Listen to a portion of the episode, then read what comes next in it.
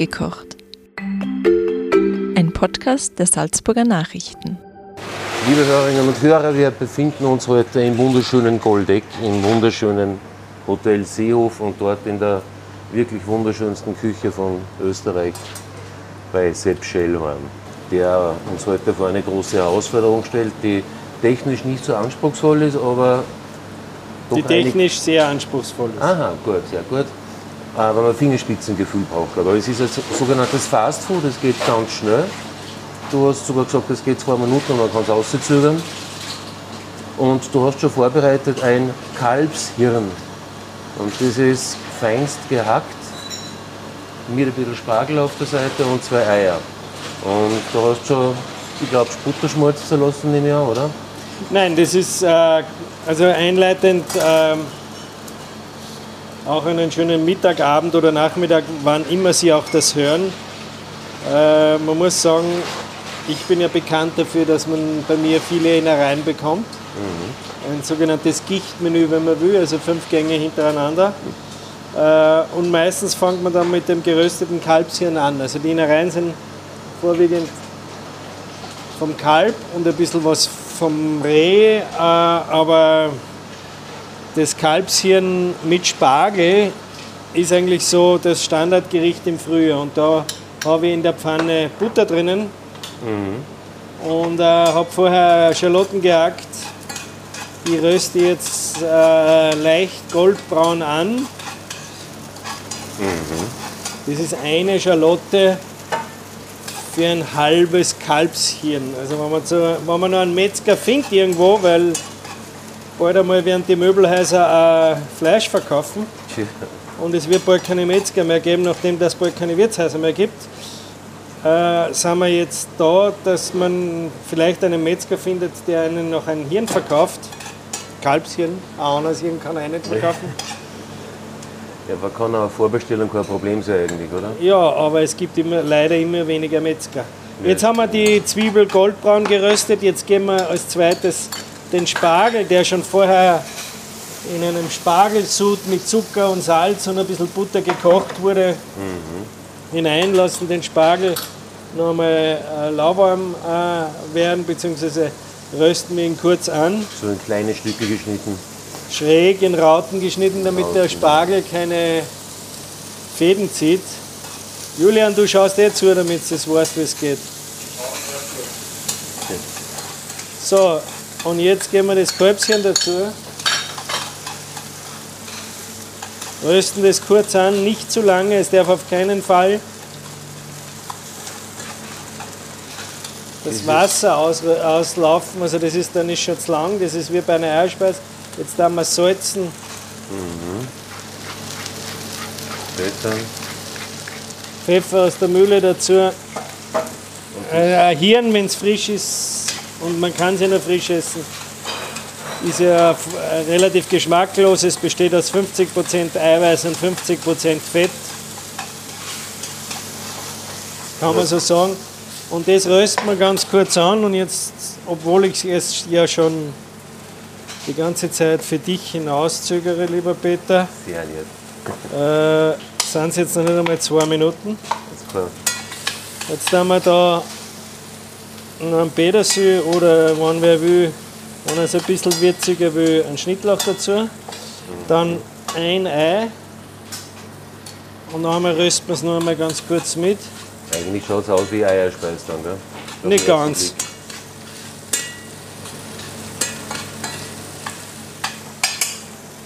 Soll ich das auf zwei Teller teilen oder auf einen? Auf zwei. Du wirst du mitessen. Nein, ich, ich habe schon Mittag gegessen. Dann Heute, wir meinen Kollegen draußen was. heute ist ein, ein Festtag. Und da gibt es immer Schweinsbraten bei uns. Ja. Da war ja schon mal zur Auflauf heute. Ja, Also, Und jetzt kommt noch ein Eigelb mitten drauf. Und so ist es innerhalb von ein paar Minuten fertig. ja, fantastisch. Früher war das ein arme Leute essen. Genauso wie Krebse früher ein arme Leute essen ist. Ja. Und heute ist es genauso ein exklusives, sehr seltenes Gericht. Und gehört das gleich gegessen oder kann man ein bisschen warten? Das gehört kurz. gleich Dann gegessen. bringe das mit meinen Kollegen und das Und das da. eine stößt er da auf Genau. und ich bin dann da. So, dann, Bringe ich ein Besteck. dann reden wir dann gleich weiter. Wir können gleich weiterrennen. Je nachdem, In die Grobe reinbeißt, dass du das nicht magst. Nee. Für ein spätes Frühstück ist schon gewagt auf jeden Fall. Zwei Fredatensuppen bitte. Ja, jetzt ist es nicht mehr schön. Das brauchst du jetzt nicht mehr fotografieren. Ihr habt sogar so eitle Küche. Nein, aber, dass es so schön sein, es soll gut schmecken. ja, aber man isst da mit den Augen und das lernen die Kinder halt. Das ist auch wieder wahr, ja. Aber da sind wir eh schon beim Thema, was du vorher angeschnitten hast. Ähm, Wirtshäusersterben. Du hast einen Bieferer übernommen, vor, glaube ich, vor Einem Jahr. ein Jahr ungefähr, nach der Pandemie. Und da waren wir ja Die gestern Pandemie ist essen, noch immer, oder? Und nach dem Lockdown. nach dem Lockdown, so ist richtig, genau, ja. Ja, du bist natürlich geschult als Ex-Politiker, mit den Nein, richtigen Ausdrücken. nein, wir kriegen das leider, das ist ein anderes Thema, wir kriegen das nicht mehr weg, weil, weil wir nicht lernen, damit zu leben. Ja, ja ich denke, man ist auch immer, man muss nicht zu jeder Massenveranstaltung rennen ohne Masken. Ja. Nein, man muss irgendwie jetzt einmal schauen, das muss man mit ein paar Vorsichtsmaßnahmen wäre schon geholfen, damit wir damit leben lernen können. Ja, Aber, aber das war nach dem Lockdown. Ja, der Bierführer des Wirtshaus ist aufgesperrt. Ja. Das ist eigentlich ein Wirtshaus, ein traditionelles, mit aber einer gehobenen Gasthauskultur, kann man sagen. Also wir waren ja gestern eben die, die Dreifaltigkeit des Zirpschellwein, Kalbsleber, Beischel, was fantastisch war, und Kalbschen hast du da auf der Karte. Das, das geht alles aus deiner Küche aus, glaube ich. Ja. Ja, das machen, macht der Seppi Hemmetsberger drüben dem Bierführer mittlerweile. Ähm, das ist mir wichtig. Äh, ich glaube, äh, es wird ein, einem erst jedem bewusst, wenn es keine Wirtshäuser mehr gibt, was die Wirtshäuser für ihre Bedeutung haben. Und die Wirtshäuser sind dementsprechend äh, eine Kulturinstitution für das soziale äh, Zusammenleben. Der Bierführer war vier Jahre zu und diese vier Jahre waren ziemlich hart für die Godeckerinnen und Godecker und jetzt gibt es wieder ein regionales Wirtshaus, die auch äh, von der Region besucht werden von, und eben für Vereine da ist. Und, so. Und du hast ja gesagt, du lieferst da jede Woche 50 Kilo, wenn ich mich richtig erinnere, Beischel äh, in das Lokal von Johannes, von deinem Sohn. Äh, In der die ist in? Berlin, in die Freundschaft. Der hat dort äh, eine Weinbar, die Weinbar Freundschaft. Äh, und äh, bevor, das sind zwei Österreicher, der Willi Schlögl und der Johannes Schellhorn. Ja. Und der Johannes ist auf die Idee gekommen, bevor wir irgendwas machen, was da eh oben auch jeder macht, machen wir was anderes. Und das hat derartig eingeschlagen, dass wir äh, vom Metzger die ganzen Beischel aufkaufen und einfach äh, wöchentlich ähm, produzieren und hinaufschicken. Also quasi missionarisch nach Berlin unterwegs. Nein, nicht missionarisch, das ist eine Marktlücke, das wird wahrscheinlich ein kurzer Trend sein und irgendwann wird es wieder mal auslaufen. Ja. Aber wir bemühen uns, äh, oder ich versuche meinem Sohn da zu helfen. Und das bibelst du der Innereien, für das bist du schon seit, kann man sagen, Jahrzehnten bekannt. Ja, ich habe das von meiner Mutter gelernt und das sind Dinge, die, die ich sehr liebe, äh, die ich auch selber sehr gern mag und eben Menschen kommen hierher, wie gesagt, um ein Hirn, Herz und Hoden-Happening durchzuführen. Oder ich führe das Happening durch, sie genießen es. Sie Gicht gönnen sich ein Gichtmenü. Der Humor ist dann nicht verloren gegangen, das ist schön zu hören. ja. Aber jetzt, äh, das, während das ganze löffelt, das ist so fantastisch, das schmeckt so gut. Und man fragt sich aber, was passiert mit dem Kalbschen sonst, wenn es nicht gekocht wird, weil es muss ja irgendwo hin. Ich glaube, das landet in der Wurst oder im Leberkass irgendwo da. Ja. Aber es ist eigentlich eine Verschwendung, oder? Absolut. Ist- Aber äh, die kleinen, ich, ich weiß gar nicht, wie so riesengroße Schlachtbetriebe das machen, aber ich habe Gott sei Dank einen regionalen Metzger. Und darum Mhm. äh, ist das auch, äh, fun funktioniert auch. Es funktioniert auch zum Beispiel beim Tauernlamm, der ja auf der Schrauna einen Stand hat. Da kann man sich glaube ich, auch vorbestimmen. Ja. Und jetzt hast du aber nicht nur dieses Anteil für Innereien, du bist ja über die Grenzen hinaus bekannt worden, weil du dir jetzt einmal eine Zeit lang Grenzen gesetzt hast mit die 120 Kilometer Radiusküche und hast einen eigenen Gemüsekeller mit eigenem Gemüse befüllt, du so gut wie es geht autark ein ganzes Jahr mit Gemüse auskommst. Wie ist das jetzt gelaufen dann im Endeffekt? Na gut, wir waren die Ersten, die damals angefangen haben mit der Regionalität. 120 Ja. Kilometer aus einem sehr einfachen Grund, weil ich Spargel liebe und Spargel, der nächste ist im Chiemgau und das sind 120 Kilometer, wo man einen Zirkel her. Äh, drum 120 Kilometer und das haben wir schon zehn Jahre durchgezogen jetzt. Ja. Ähm, jetzt ist er aber, also wir haben einen riesen Gemüsegarten. Also wir ziehen daraus drei Tonnen, wenn alles optimal läuft im Jahr. An Gemüsen, natürlich sind da die Kartoffeln auch dabei. Im Grunde genommen geht es darum, dass wir damals, so wie das ganze Haus aufgebaut ist, der Seehof sinnstiftend sein wollten und auch einen sozusagen unseren ökologischen Fußabdruck sehr früh begonnen haben einzuschränken. Mittlerweile ist es aber das zu einer derartigen Regionalitätslüge verkommen, dass wir dieses Jahr wieder davon abgekommen sind und versuchen eine, eine andere Art von Radikalismus, eine neue Art von Radikalismus in der Küche bei den Produkten zu ziehen. Was gleich geblieben ist, darauf legen wir oder lege ich sehr großen Wert, dass wir das Fleisch sehr wohl aus, äh, aus der Region beziehen, aus der Region von äh, Maria Alm, Goldeck und äh, ins Enstal. Da gehen wir noch mal nicht weiter wie 60 Kilometer und das Fleisch, das wir beziehen, sind Rindviecher und ähm, Kälber ähm, vom Nose to Tail, das heißt im Ganzen verarbeiten wir das. Also wir verarbeiten nicht nur die Edelteile, sondern auch alles andere, wie Kalbskopf etc. Und das ist mir besonders wichtig, dass wenn man nachhaltig sein will, dann können wir uns nicht nur äh, vom Kalbsrücken ernähren, weil was macht man dann mit dem Rest? Genau, ja. So. Mir. Und dann haben wir ein, äh, ein paar Almsauen noch und das Wild kommt da aus Goldeck.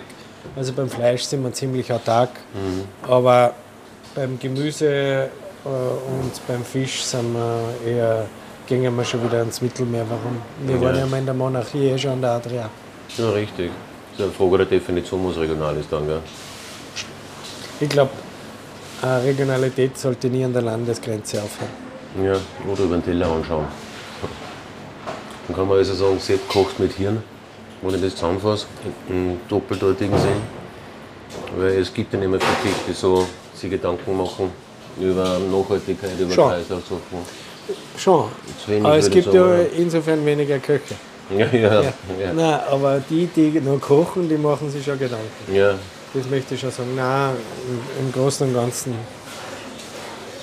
Ja, muss man sagen, es ist äh, ein philosophischer Ansatz, aber wenn ich jetzt so ein Zuhörer wäre, würde ich mir überlegen, das würde ich jetzt bald einmal ausnutzen, nicht nur bei mir, sondern gesamtgastronomisch, weil hier kommt eine massive Veränderung auf uns zu. Du hast ja schon vor Jahren einmal gesagt, die Zukunft der Gastronomie, die wird wahrscheinlich so sein, es gibt ein ganz reiches Segment und es gibt noch die Tankstellen und dazwischen wird Die wegbrechen. Mitte bricht weg, wie überall Das, jetzt. das hat sich eigentlich bewahrheitet, kann man sagen. Diese, Man kann das auch so sagen. Ja, genau. Man kann es auch, äh, und die Mitte, Mitte wird mehr und mehr wegbrechen. Und eigentlich ist ja das ein Kuriosum, weil Österreich lebt mit den Wirtshäusern, äh, lebt mit der Gastronomie. Wir alle gehen gern in ein Beisel, in ein Wirtshaus.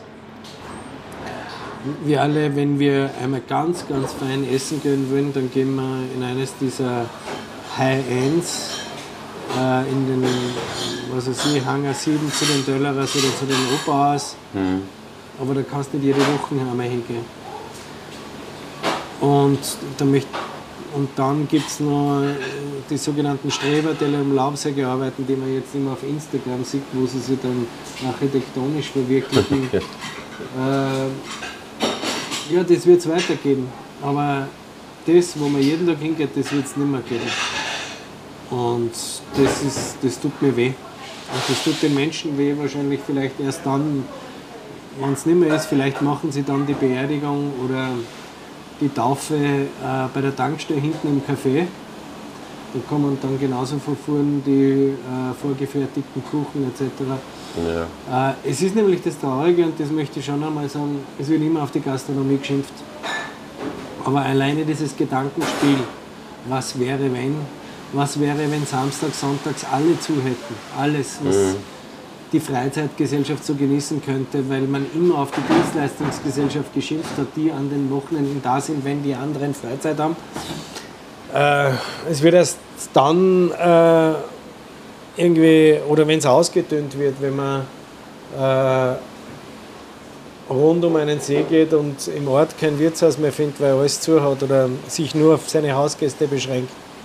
Das ist dann nicht nur ähm, der negative Erfolg der Unternehmer, mhm. die sicher auch mit Schuld tragen, aber das ist vor allem ein, ein, eine negative Entwicklung äh, verschiedener Interessensverbänden, die immer drauf geschimpft haben. Im Gegensatz zu Frankreich hat bei uns erstens das Wirtshaus oder erstens das Lebensmittel, dann das Wirtshaus eine ganz, einen, einen niedrigeren äh, Stellenwert als wie in Frankreich zum Beispiel ja. oder in Italien. Da wird, geht man noch ins Wirtshaus und da äh, braucht man nicht schimpfen. Man kann höchstens schimpfen, dass bei uns der Kaffee teurer wird, aber in Italien ist es bekanntlich so, dass man an der Bar keine Servicepauschale zahlen muss oder abliefern muss und das der, der Barista hinter der Bar macht. Bei uns ist es ein bisschen anders, mhm. weil der Finanzprüfer nicht davon unterscheidet. In Italien hat der Barista, der dir den Kaffee an der Bar gibt, meistens eine kleine Handkasse, ja. um es so auszudrücken. Mhm. Oder auf der Autobahn steht und zahlst du zuerst einen Kaffee, bevor du ihn überhaupt kriegst. Mhm. So. Äh, davon ist der Mensch in Österreich nicht unterscheidbar und der Mensch unterscheidet auch nicht. Er wird wahrscheinlich in Zukunft eben McDonalds genießen. Mhm, ja. Ziemliche Dystopie ist das jetzt. Ja. Es ist nicht dystopisch, es ist die Realität. Es ist äh, äh, die äh, Realität, es hat nichts, also wir tun es noch gern, aber ich muss auch sagen, ich bin ziemlich radikaler geworden, weil ich mir mal blöd anpflaumen lasse von Menschen. Mhm. Und ich habe das jetzt gerade erlebt auch. Ähm, wenn man ein Wirtshaus aufsperrt und dann wird dann gesagt, das, das Kalbschnitzel mit 24 Euro ist fix teuer. Man hätte gern lieber ein Schweinschnitzel. Mhm. Äh, und das war auch noch wer aus der Landwirtschaft, dann weiß, dass man nicht einmal da mehr ist, ein Verständnis da. Und äh, ich will einfach kein Schwein aus der Tschechei haben, mhm. das mit Antibiotika vielleicht noch gefuttert wird. Wo wir bei einem anderen Thema waren, sind die wahnsinnigen Dumpingpreise bei Schweinefleisch zum Beispiel. Ich habe jetzt mal gesehen, 2,91 Euro für ein Kilo Schweineschulter. Und ein Kohlrabi im Supermarkt hat 1,48 gekostet. Also du kannst zwei Kohlrabi kaufen, was so viel kostet wie ein Lebewesen, das es wahrscheinlich ein Tierarzt braucht. Oder Aber die Schulter hat nicht noch gelebt, die war schon tot wie ein Lebewesen. Manche Menschen sagen ja auch, der Kohlrabi ist ein Wesen. Ach so, ja. Ja, aber das sind diese. Die Preise spielen so verrückt. Andererseits, ähm, ansonsten wird von der Duld, von der Salzburger Duld geredet. Und da haben sie gerade das Thema gehabt, Moos kostet 14 Euro. Jetzt in München. Und dann hat er gesagt, du glaubst du, dass deswegen einer weniger nach Minga fährt? Die kommen noch genauso und trainieren ihre 5 Moos. Also 70 Euro für Entschuldigung, Schloder hat. Ne? Aber messen, wie du sagst, der Schnitzel vom Kalb mit 24 Euro kosten. Ja, vollkommen absurd, die Preisgestaltung. Oder was die Preise ja, äh, dass sie die halt, welche Preise die bezahlen, ohne mit der Wimper zu zucken. Danken dann sie auch generisch. Also, ob das jetzt 2 Euro kostet oder 2,50 Also, eines muss man sagen in der Gastronomie, sind die Preise nicht so gestiegen, wie sie hätten steigen sollen. Das ist einmal der Punkt 1. Die Lebensmittel, äh, und das erkläre ich sofort, die Lebensmittel sind äh, nur einmal zum Beispiel um 30 Prozent gestiegen vor jetzt dieser, diesen Angriffskrieg der Russen und zwar bei der Schilling-Euro-Umstellung. Da habe ich auf einmal gemerkt, die Tomaten sind um 30 Prozent teurer. Aber gemessen an den Inflationsentwicklungen der letzten 22 Jahre ähm, hin zu äh, in, in Anbetracht der Steigerung der Lebensmittelpreise, so sind die Lebensmittelpreise nie so äh, hinaufgegangen, Ja. also inflationsbedingt genau gleich, sondern die sind über fast nicht, fast nicht gestiegen. So, äh, jetzt haben wir auf einmal gemerkt, ähm, mit der, mit der Russland-Krise, also Ukraine-Krise, dass die Milchprodukte um 25% steigen und alles andere. Und warum ist das so? Weil wir in Österreich die Arbeitskosten, die dramatisch gestiegen sind, einfach nicht mit einberechnen können. Darum bleibt immer weniger über. Und darum sagen auch viele, Betriebe, viele Unternehmer, sie diskutieren mit mir nur über, die Leis also über den Preis und über die Schnelligkeit meiner Mitarbeiter, nie über das, was da erleben, dass es wen gibt, der für sie da ist. Darum gibt es immer weniger. Das ist jetzt das wieder. Also äh, im Gegensatz zu Frankreich, dort kostet dieses Wiener Schnitzel, das bei mir 24 kostet, kostet dort 42 oder 48. Du zahlst auch für die. Und das Problem ist eher was. Ich würde meinen Mitarbeitern wahnsinnig gern viel mehr zahlen, aber es geht sich brutto nicht aus. Äh, Stichwort kalte Progression, alle diese Teuerungen und wenn die Mitarbeiter mehr verdienen und weniger kosten, dann kann man wieder drüber reden. Weil wir rechnen ja nicht die Arbeitsstunde. Ja. Ein Installateur rechnet jetzt die Arbeitsstunde und der Fliesenleger rechnet die Arbeitsstunde und den Sprit, den verrechnet er da, wenn er von Salzburg reingekommen ist. Weil das Problem ist, dass in Bongau alle Fliesenleger besetzt sind, Tja. weil es keine Fachkräfte haben und weil es keine Aufträge mehr haben.